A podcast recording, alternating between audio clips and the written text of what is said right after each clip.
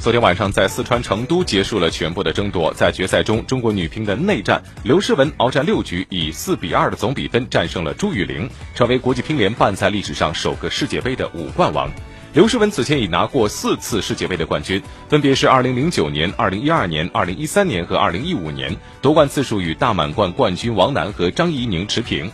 在比赛中，刘诗雯确实展现出了极强的求胜欲望。虽然首局以四比十一落败，但此后她以十一比八、十一比八、十一比六连赢三局，逐步掌控了场上局势。不甘就此落败的朱雨玲，此后在进攻中加强了变化，以十一比三扳回一局。但整体发挥更为稳定的刘诗雯随即迅速的调整，没有让刘没有让朱雨玲起势，以十一比九拿下了第六局。收获了世界杯的第五冠。那么稍早进行了季军争夺战当中，新加坡老将冯天薇以四比一轻松战胜美国华裔选手张安。